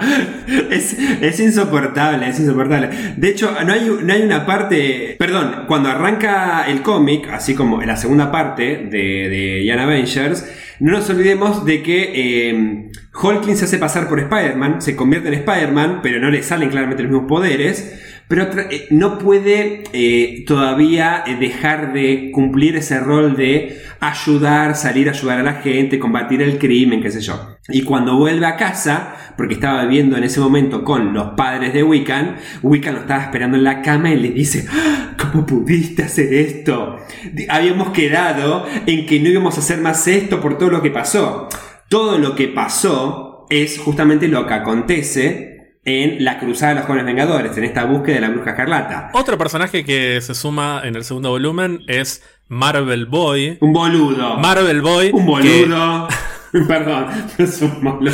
A Sí. mí me gusta. Inicialmente es un enemigo del equipo, pero eventualmente se pasa al bando de los jóvenes vengadores. Su nombre verdadero es Novar. No tiene nada que ver con los Nova. Es un nombre Kree. No, no. Porque es un personaje, es un guerrero Kree. De hecho, inicialmente es un enemigo de los jóvenes vengadores porque es reclutado por el querido Norman Osborn para el equipo de Dark Avengers. Sí. ¿Te acordás que en algún momento hablamos que cuando Norman Osborn se vuelve repoderoso, arma un equipo de vengadores falsos? Y uno de estos es Novar, que se hace pasar por Capitán Marvel. Bueno, eventualmente toma el nombre de Marvel Boy, que de- igual es un personaje que viene de antes, eh, lo de Marvel Boy. No es muy trascendente, la verdad. No, es de los más importantes. De hecho, hasta cuando eh, eh, las primeras páginas que ya lo ves, que está en primer plano con todos más abdominales más marcados imposible y que está en el espacio cogiendo ahí con Kate Bishop. Obviamente, ¿con quién? Con Kate, porque me encanta que se acueste con todos. con, con Kate con Bishop, todos. claramente. Se acuesta con todo el mundo. Me encanta, pero además, además es como que ese los usa, como diciendo, listo, ya, este ya está, lo tacho de la lista. Me encanta como eh, eh, no está con, con nadie. Se acuesta con quien quiere, pero no está con nadie en realidad. Pero para mí no solo es muy intrascendente, sino que es demasiado estereotipo para lo que es el cómic. Sobre todo en esta segunda fase, en la cual yo creo que fueron por más de lleno, por más diversidad. Sí, igual fíjate que durante la mitad de todo ese segundo volumen está en el espacio. Casi que ni, es muy poco relevante para, Sí, no- para lo que es el equipo, de Sí, la, de- sí, de la misma manera que Prodigy tampoco es un miembro muy importante. Por eso los estoy nombrando al principio como para descartarlos. El tercero que se suma es Kid Loki. Este sí es importante y de hecho es como el personaje Exacto. del segundo volumen de los jóvenes vengadores. Que es. No es que, que sea un Loki Junior, sino que es el mismo Loki, pero que reencarnó en un cuerpo joven. Entonces, tiene todos los recuerdos del Loki adulto, pero en un cuerpo adolescente y te diría que hasta puberto. Es como más chico que los otros, como para ser más insoportable. Es el, es el más chico, debe tener 14, 15 años cuando estamos hablando acá ya de pibes de 20, ponele. Claro. Entonces es hasta insoportable para ellos mismos. Y obviamente al mejor estilo Loki nunca se termina de, de saber si está de tu lado o no. Se quiere quedar con los poderes de Wiccan. Sí. Está obsesionado con robarle los poderes a Wiccan. Pero durante todo ese volumen es una parte muy importante del equipo. Está bueno eso de que los traiciona todo el tiempo, pero vuelve a ayudarlos. Y después los vuelve a traicionar. Y, y es como que va y viene. Sí. Pero es divertido. Es un, es un buen Y personaje. no detalle menor, el cómic termina con él. La segunda fase de los Jóvenes Claro. Vengadores termina con él. Como en cierta forma que el impacto que tuvieron los Jóvenes Vengadores en esa parte de su historia le marcó algo. No sabemos si lo vamos a ver, Eh. pero yo creo que Tom Hiddleston no va a ser Loki hasta el final de sus días. Eventualmente va a envejecer y se va a cansar. Así que yo veo muy probable que en algún momento, no sé si en la serie de Loki que vamos a ver ahora o después, el Loki que conocemos, por lo menos el Loki que está en esa línea temporal paralela, se termine convirtiendo en un Loki joven que sea un pendejo re carismático que, que todas las chicas Imagínate amen. que tal vez la conciencia de él viaja, pero le juega una mala pasada y termina viajando a una versión más joven que él, pero justamente con todos los recuerdos que vivió en el 2012 y la invasión de los Chitauri. Bueno, eso me hace acordar mucho a.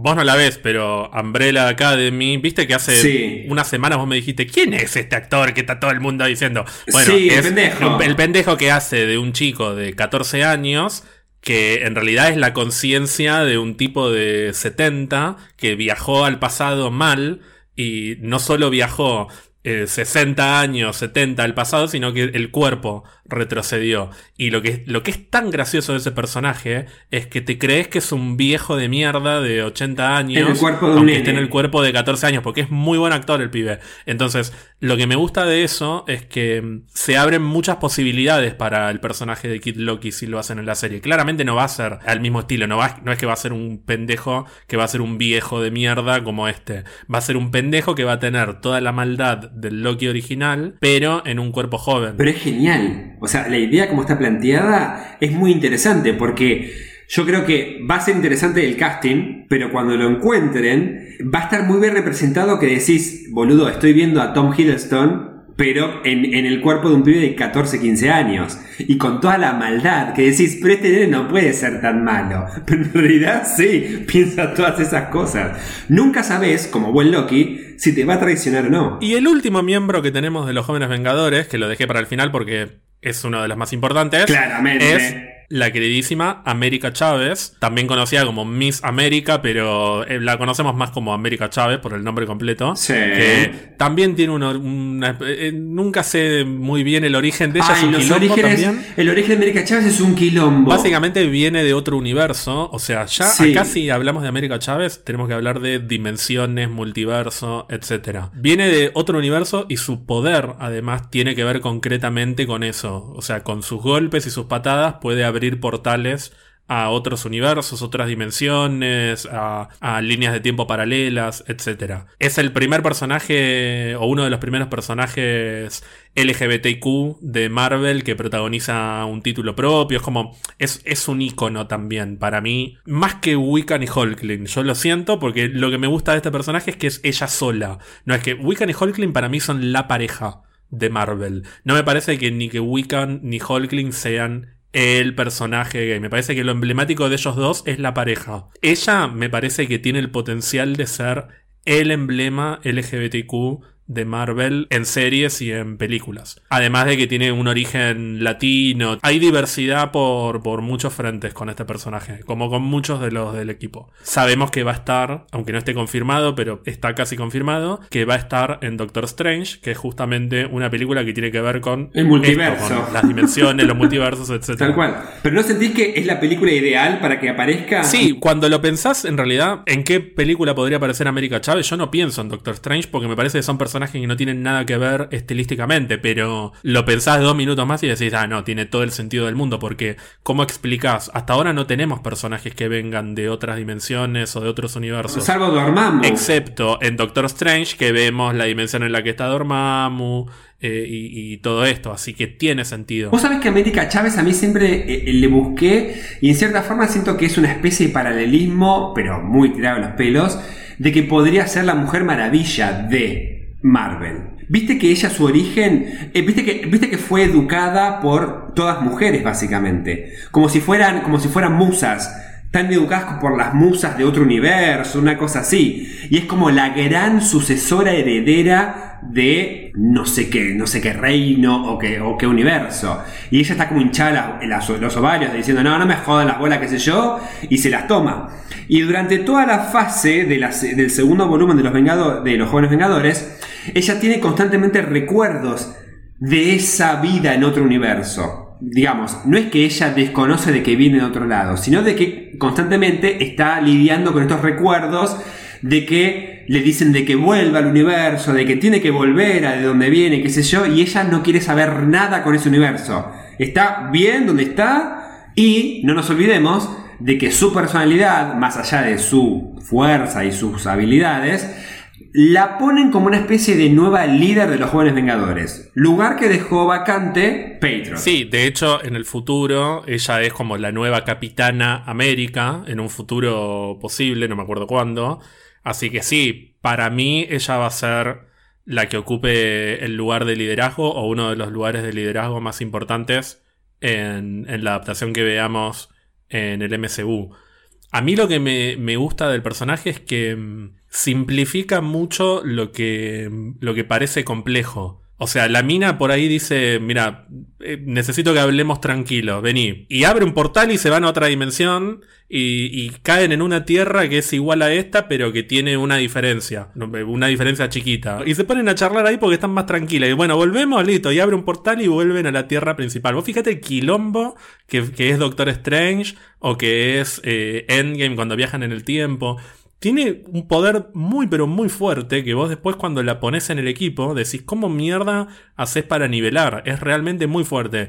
Yo la comparo con la Capitana Marvel en ese sentido. Claro. Si bien son muy distintos los poderes que tiene, la escala se va un poco a la mierda. Por eso también me parece que compensa con la personalidad. Si bien es cierto que tiene mucho de líder, también es como medio malhumorada, temperamental. Es muy calentona. Es muy calentona. Y estamos hablando de posiblemente el primer personaje de otro universo que se integre al nuestro como miembro. Porque nosotros hasta, hasta este momento tenemos hechiceros que abren portales pero son de nuestro mundo y abren portales hacia otro. Acá estamos hablando de alguien que vino de otro universo y se integra al nuestro.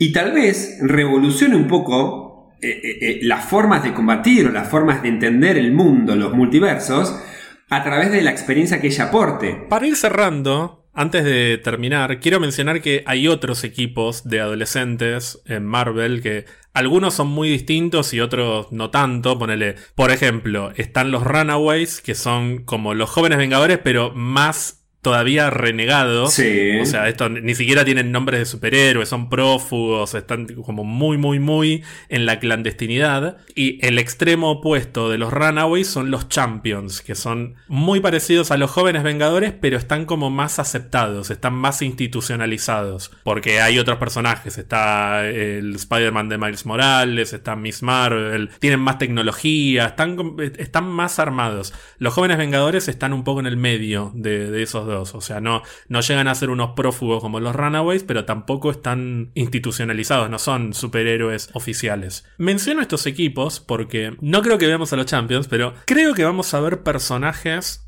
que no son parte de los jóvenes vengadores en los cómics y que en las películas por ahí se suman. El más obvio de todos es Miss Marvel. Yo me puedo ver a una Miss Marvel que se sume al equipo de los jóvenes vengadores. ¿Qué pensás? Sí, definitivamente sí. Me gustaría verla, pero ¿sabes qué pasa? Yo creo que Miss Marvel va a andar por su cuenta. Es más, perdón, yo lo veo así. Los jóvenes vengadores van a ser un equipo separado de los Avengers, mientras que Miss Marvel yo veo las chances de que se integre como un miembro joven de los Vengadores. Es que por eso Miss Marvel en los cómics no es una joven vengadora, es la líder o uno de los líderes de los Champions. Los Champions, a diferencia de los jóvenes vengadores, están como más institucionalizados, tienen su como su base de operaciones, tienen tecnología, tienen como más herramientas. Lo que pasa es que los jóvenes vengadores con Wiccan y con América Chávez los vuelan a todos a en dos minutos.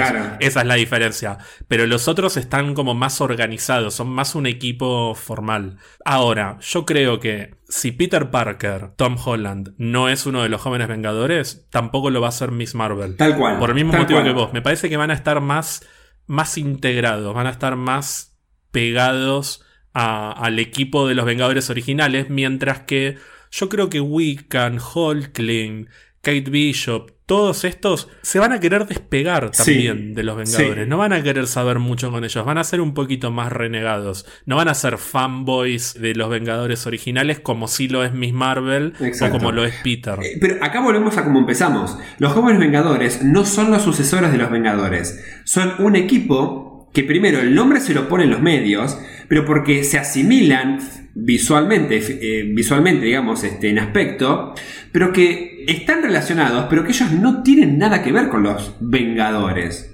Y tengamos en cuenta una cosa, si bien después, hoy en día existe la línea, o existió, no sé si todavía se sigue publicando, los New Avengers, que había varios de los jóvenes Vengadores que formaban parte de ese equipo, seguían siendo nuevos Vengadores. Pasaron de jóvenes Vengadores a nuevos Vengadores, pero nunca fueron Vengadores, nunca fueron el equipo formal. Y cuando ya analizamos la historia futuro, Wiccan termina siendo el sucesor de Doctor Strange. Termina siendo el hechicero supremo de algún futuro. Pero no, no es miembro de los Vengadores. Es el hechicero supremo. Esta es la idea central. Los jóvenes Vengadores, que después se pueden convertir en los nuevos Vengadores, nunca son los Vengadores.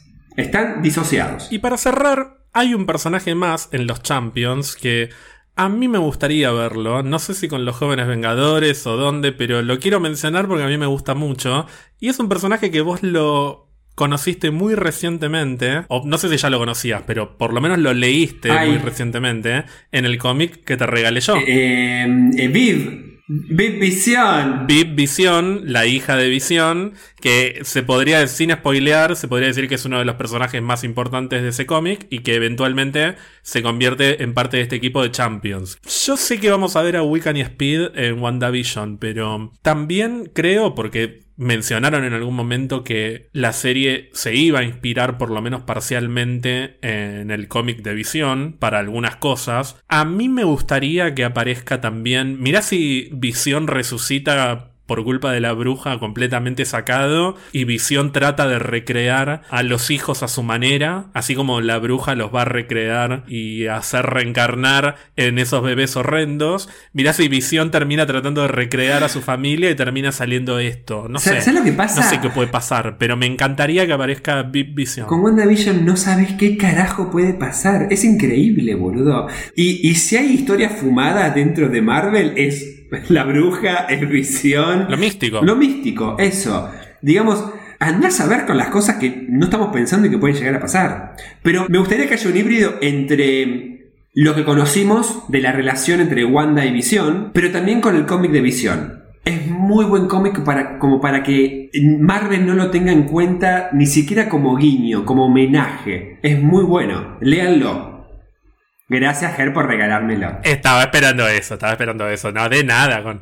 Bueno, este fue un paneo por los jóvenes vengadores, abuelo de pájaro, como decía una profesora mía a quien quiero mucho. ¿Te gustó este episodio, Gon? ¿Te gustó hablar de nuestros queridos jóvenes vengadores? Sí, obvio. Vos me dijiste, cuando viniste con cara de culo, eh, te va a gustar, ¿eh? Te va a gustar el episodio de que vamos a grabar. Ah, porque te dije, te va a gustar el Sí, episodio. me- te- ah, pero me duele la cabeza. Disculpa si estoy de mal humor. Lo que pasa es que te va a gustar, ¿eh? Te va a gustar el episodio de, de que vamos a grabar.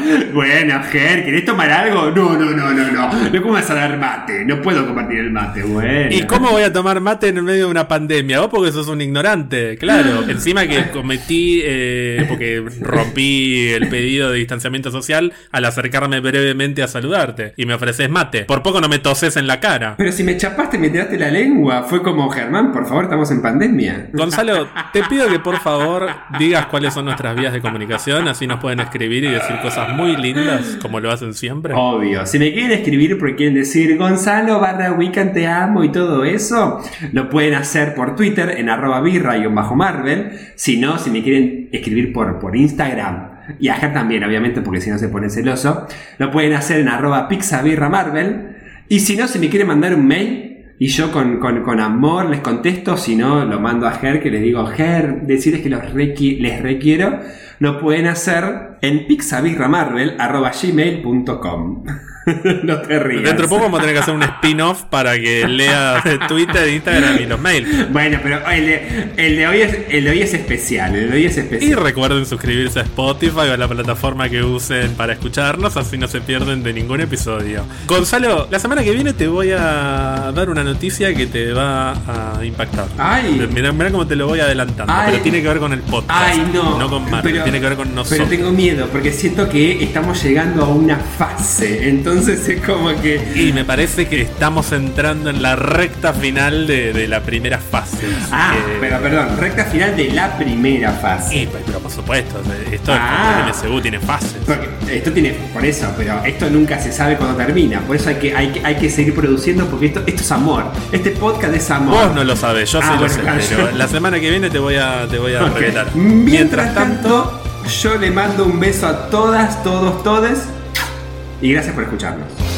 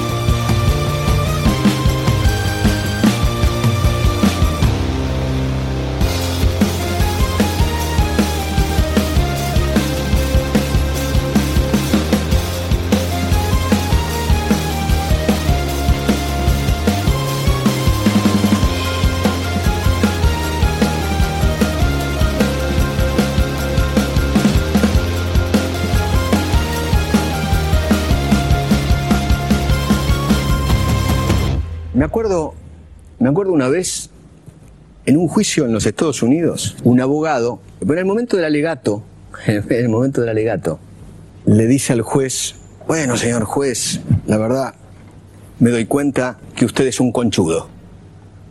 El juez dice, pero usted qué está hablando? Es- Es un desacato. No, señor. Si usted busca en el diccionario la palabra conchudo, conchudo significa astuto, cauteloso, sagaz. Eso es lo que creo que son estos nenes tomadores de los colegios. Unos verdaderos conchudos.